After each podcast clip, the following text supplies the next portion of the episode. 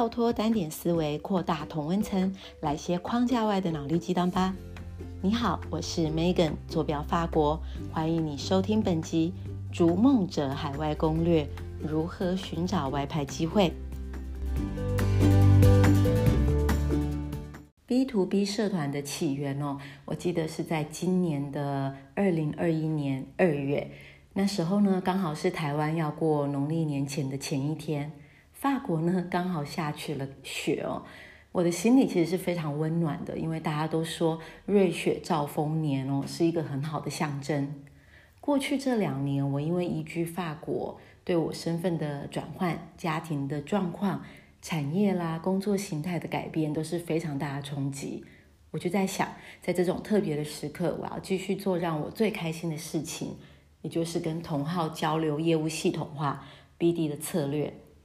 从事行销业务的朋友都很清楚哦，商业世界最有趣的地方就是没有绝对，所以其实是非常需要不同的观点、更多的火花来互相激荡。那我开始呢就在脸书有一个社群，接着下来呢就在 Clubhouse 开房间。那在 Clubhouse 开的房间呢是比较偏主题性的，每次我们都会有不同的主题，我会邀请不同的朋友、专家一起来讨论。前面一个小时呢，是听这些分享的嘉宾哦，分享他们自己的经验。后面的半个小时呢，我们则开放听众可以问问题，或者是分享他们的想法。在海外工作谋略这一集当中哦，我邀请了在啊不同有海外实际工作经验的伙伴一起来跟我们分享哦，包含了在日本、德国、荷兰、法国。澳洲、中国、美国等等哦，几乎是已经是联合国了哦。那他们非常有趣，是说他们每一个人的背景都不同，有一些是工程师背景，有一些是外语学院背景，有一些是财务，甚至还有艺术背景的。那他们达到外派的时间也不同，有一些人哦是花了七八年才慢慢达成他外派的梦想，有一些人哦半年说上就上。那他们倒是有个共同的建议哦，在这个追寻海外工作职涯当中哦，先把目标设好，不要着急。最重要的其实是先做好准备。那在全球化的时代来临下，海外的工作机会是非常多的。这个时候呢，你只要机会来了，勇于把它抓住，这个机会说了就上是非常重要的哦。那在这个过程的讨论当中呢，我们也讨论了，其实很多人会把。会英文跟国际观混为一谈。事实上哦，语言它只是一个沟通的工具，而语言背后的这些文化、国情、沟通模式，才是这个背后的魔鬼哦。当你越能掌握这三大项的时候，不管你是在海外求职或工作，或是你今天呢是做国际业务要做商业谈判的，这样子才能够帮你呢在国际商场上啊通行无阻。那大家就举了蛮多很有趣的一些注意事项哦，比如说在日本的伙伴就分析说，哎，在日本哦要非常善于这个隐性沟通，也就是读空气的能力哦，这当地气场的感受，还有呢这些暗示法的沟通。那德国的伙伴呢可能分享哦，在德国这些呃礼貌啊哦，但是在会议上的这个直来直往，no hidden agenda。是还蛮重要的，他是非常理性的民族哦。那我们也有在法国的伙伴，就在隔壁而已哦。在法国呢，其实因为从小就有在这个哲学的训练哦，跟这个个人化跟自信的灵魂哦，他们在会议上的讨论呢，通常也比较热烈，所以必须要有自己的想法，是还蛮重要的事情哦。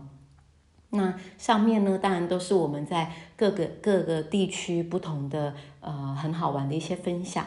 那大家呢，也在这个互动过程中呢，推荐了一本蛮好的书，叫做《文化地图》（Culture Map）。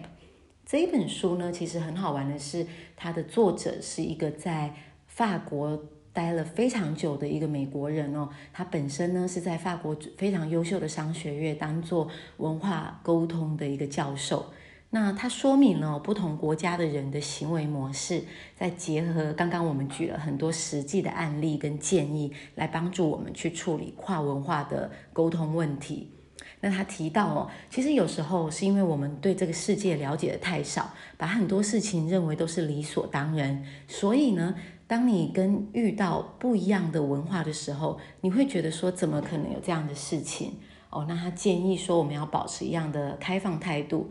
那他第二个非常有用的建议呢，就是当我们遇到别的文化背景的人的时候，试着先去多看、多听、少讲。那这样子可以帮助你在很快的时间里面呢，学习后再行动，听了再开口。这本书呢，也建议我们哦，八个面向来做文化的量表，非常的实际哦。那这八个面向包含了第一个沟通的方式，第二个批评的方式，第三个说服的方式，第四个领导的方式，第五个决策的方式，第六个建立信任的方式，第七个处理不同意见的方式，第八个。时间安排的方式，所以还蛮全面的。透过这八个量表呢，可以协助你去观察不同文化、不同背景是怎么样去思考、怎么样去做决定的。这一集的嘉宾哦，都是在海外工作的台湾人哦，所以他们就根据我们。啊，亚洲人跟台湾人的沟通模式哦，大概也给出了四点，我觉得非常有用的建议哦。第一点哦，在亚洲文化里面，因为我们有一句话叫“沉默是金”哦，所以在开会的时候，我们都尽量不要跟老板对到眼哦，也尽量不要说出我们自己的看法。可是，其实，在国际职场里面哦，除了知道自己的 value 怎么去展现是非常重要的事哦。Explore 你自己，然后不管是向上管理、向下或者是平行管理，你都必须要有非常 smooth 的沟通方式，让大家知道你是谁，你的强项是什么，你怎么去 support 大家。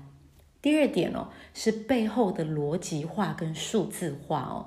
嗯，在亚洲有时候我们都会凭一些经验跟直觉来做一些行动，那当然这是一个非常难能可贵的一种市场直觉哦。但是在国际化的沟通哦，有时候还是要有一个背后的逻辑性在，因为这样子呢，当我们在做国际化讨论的时候，如果意见有不同，我们就可以回归到，哎，你的思考模式是什么？这样子的讨论呢，就比较可以对事不对人，来一个比较科学化的讨论，比较不容易跳到对人不对事。比如说，你怎么会 challenge 我的经验？这个就是我的经验呐，这样反而就不好了哦。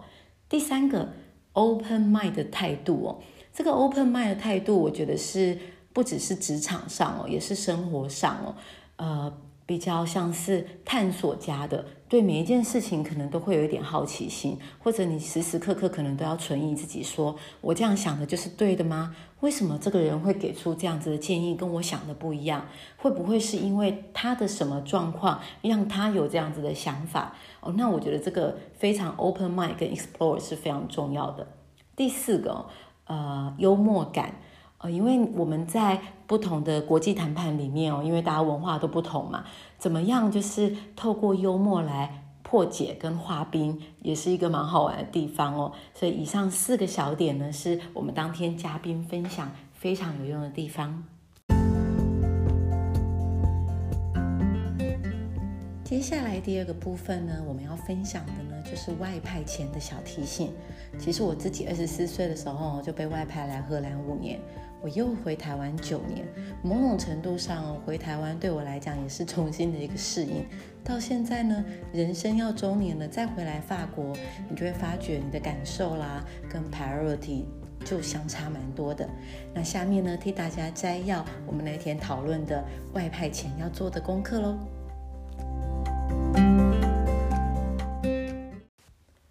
我们提到，在申请外派或者是找国外工作的时候，要先有目标，然后做准备。做准备的意思哦，倒不是说要什么琴棋书画样样精通哦，等到你非常棒了，你再踏出这一步哦。其实做准备的意思呢，第一个，我们都花很多时间在强调你的 mindset。怎么说 mindset 哦？其实对公司来讲哦，外派一个人的成本是非常高的。选错人哦，对公司哦，跟对个人都是非常大的伤害。那怎么样呢？有稳定的心态，跟公司并肩做好心理建设，还蛮重要的哦。所以我们大概分成下面几个分享。第一个，诚实的跟自己对话，以目标为导向。很多人在寻找外派机会的时候，会有一些不切实际的美好幻想，好像是啊，我到时候如果人去美国工作啊，我就可以怎么样了？哦，我如果到日本工作啊，我就可以过得很开心了。其实呢，我们在国内工作会遇到的对外的挫折跟对内沟通的困难，在外派异地的时候，这一些挑战都只会放大，不会缩小。很多时候，我们都想借由转换环境。或换个工作来解决人生遇到的问题，事实上是这一些问题不会消失，所以尽量勾勒出你清楚的目标。比如说，你为什么想要外票外派？当然是薪资的成长哦，文化的体验，喜欢挑战未知市场，或者是喜欢这些目标大到可以接受追寻过程的种种不适。那你也可以问自己啊，我可以忍受离开台湾没有处处便利的情况，然后，然后人生可能也会有很多模糊地带，然后你人在异乡开拓市场失败的时候的打击，跟你后面总公司没有人 support 你的无奈，哎，所以先把为什么想清楚。当你知道自己的为什么很清楚的时候，你某种程度上就可以比较接受迎接而来的挑战。第二个。考量人生的阶段规划何时外派？那呃，既然决心要寻找外派的目标，哈，审视自己的年龄跟家庭状况就非常重要哦。我很年轻的时候就被外派了，那个时候从决定外派到真的外派，短短两个礼拜哦，我就带着两个行李箱就去了。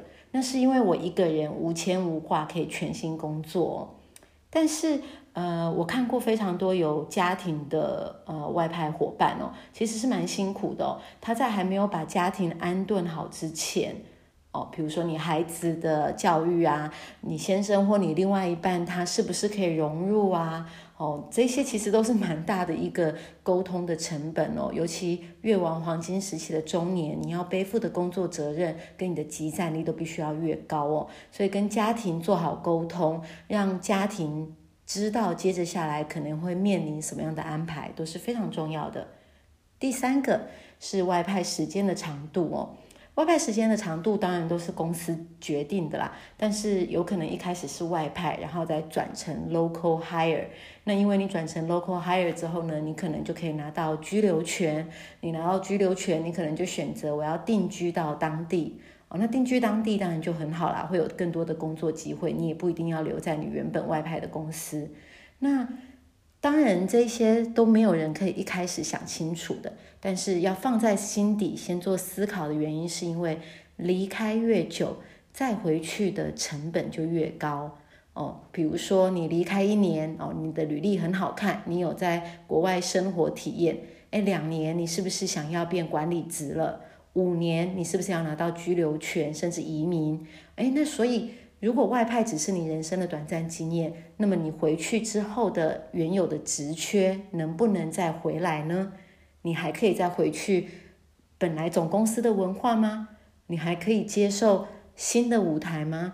你的薪资跟福利可能会升，可能会降，那你要升迁还会有位置吗？这是蛮现实的考量，要思考清楚的哦。第四个。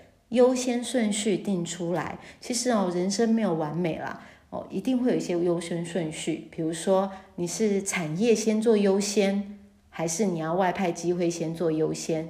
举例来说，诶，这个是 AI 产业，但是你就没有办法外派到美国，但你到美国可能就是从事制造业的外派，你可不可以接受？诶，这个可能在心里面都要有一个优先顺序，这样当机会来的时候。真的就可以把握住，很快去哦。再来哦，地区也可以先想一下，比如说西欧哦，什么法国、德国，你找不到机会，有没有可能先去东欧蹲个点，然后再从东欧再慢慢转转转转到西欧？这个再搭配我们刚刚讲的外派时间的长度的时间轴去规划，你这样知道遇到机会的时候，哈，可以很快的做决定。第二项呢，可以盘点你的技能的硬实力跟软实力哦。我想在海外工作或海海外外派有一个非常重要的，我相信你原本的技能的硬实力已经是非常优秀的哈。比如说你一定是有一个专长可以做到很极致的 I 型人，但我们现在就讲喽，I 型人做好了之后，就要慢慢变成能够跨界沟通的 T 型人。那我觉得外派人员呢，可能要有一个特色，叫做拥有第二专长的拍行人。也就是说，因为你一个人在外派的前线，你可能要看的是比较广的，而不一定能深。所以这个时候，你比如说你的原本的背景是业务好了，你如果也懂行销哦，那你就是个拍行人了，对吧？那你搞不好原来你的强项是采购，哎，你也懂得 logistic。那你也是很适合往外派这一条路，因为你看的比较广，这样子。那我们现在讲很多就是斜杠斜杠，我会认为呢，斜杠比较像是一种生活方式，谈的是多重体验。我们回归到职场的竞争力跟外派这件事情上哦，其实呢比较偏从核心扩张为主要概念，变成拍行人。哦，那呃讲比较直接一点，我们回到公司立场。先思考一下，我们被利用的价值是什么？我发觉很多人在谈外派的时候，都是在谈说，我好喜欢被外派，我喜欢文化体验。可是站在公司的价值是什么？对吧？所以呢，这时候呢，回过头来哦，我的这个价值有没有大到公司愿意外派我？如果有价值，就会有机会了哈。第二，软实力哦。嗯，我会特别提醒好奇心跟不怕变动的抗压性。有好奇心，你就会有求知欲哦，你就遇到问题一定会去思考怎么解决问题，而不是执着于眼前的困境。呃，人在海外哈，那个都离乡背景很远哦。如果你被眼前的困境所困住哦，很容易就会有压抑啦，心情不好啊，这样就非常不好了。但如果你换个方向去思考，说，哎呀，这个问题很有趣哦，就可以慢慢来解决了。所以这也蛮重要的哈。第三个，勇于认命，但不是爱现哦。呃，态度积极的争取外派，绝对是一定要做的哈。其实很多人哦，年纪大了也不会想被外派，有年轻人哦想要去冲。说真的，我们也蛮开心的。像我现在的这个状况，我都很想要回到总公司，因为总公司毕竟还是你的资源呐，跟你的舞台啊都是蛮大的哈。所以当你是年轻人哦，不要一股脑的就是哦很爱现。讲说我我怎么样，我怎么样？其实哈，你要去拿捏这个爱线跟主动的界限。那很多人说要怎么去拿捏这个爱线跟主动啊，很难拿捏。我认为没有那么难哦。回到自己的初心，你是为了自己个人私利而已，所以想被去外派，还是你把你把公司的目标跟你自己的目标做结合呢？如果你发现你做结合了之后哦，你就有办法去发现向上的期望，还有你平行单位要怎么配合，这样子你就可以去思考你的能力怎么来创造。那你会发觉哦，其实大家都会来帮忙你，协助你去被外派。第四个，很多人在问说，怎么样去找工作？嗯，过去哦，台湾大部分都是以制造业外派居多。呃，我会建议，如果你是刚出社会的伙伴们，可以先去看一下这间公司它的客户群的分布哦。比如说，它客户群大部分都是在欧美。如果大部分在欧美，因为客户群在那边，久而久之很自然，你就必须要有人在当地做更深层的沟通与协调。尤其我们现在讲数位转型哦，你的客户、你的竞争者、你的供应链其实一直在变。一定是当地有人，当地做更紧密的合作，这个对公司是真的蛮好的哈。那第二个，你可以去观察哈，有没有已经有外点的存在。如果已经有外点的存在，我相信你进入这间公司，你可以透过各种不同管道去打听，怎么样可能会有外派的机会。哦，那当然呢，嗯。不着现在大公司或科技业哈，也可以留意传统制造业。那我会特别讲产业这件事情，是因为呃，大家在选择一个公司被外派的时候，其实也可以去观察这间公司的人哦，有没有跟你适合哦。因为我我以前有一阵子做 CRM 的导入顾问，最好玩的就是会到不同产业。那每一个产业的人都有一个非常妙的地方，他们都会说：“，我们这个产业哦很难哦，跟别人不一样哦。”其实呢，哪有什么不一样？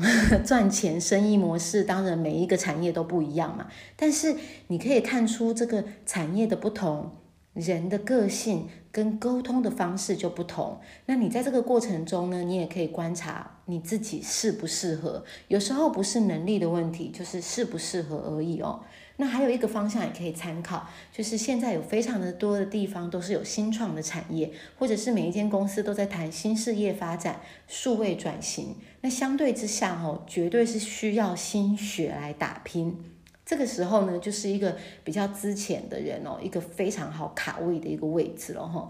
那当然，如果您是比较资深一点的，我相信你在这些年的历练下来，你已经很清楚你自己对公司的价值跟目的何在，相信你绝对可以挖取更多的可能性。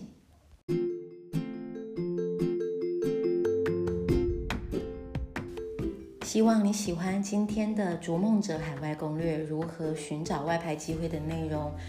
摘要几项哦。第一个，文化背景，多看多听，再开口再行动。第二个，mindset 的准备，诚实的自我对话，评估家庭状况、外派的长度跟你的优先顺序。第三个，盘点技能硬实力与软实力，切记要以核心专业扩张成为拍行人的主要概念。第四个，勇于认命但不爱现，向上、平行及向下的管理都必须要把沟通流做顺。第五个，找工作的方向，观察公司 revenue 地区的来源，搭上数位转型、组织改造或者是一些新创的机会。希望这一集对您有所注意。如果有任何问题，也欢迎来脸书社团跟我们互动讨论喽。拜拜。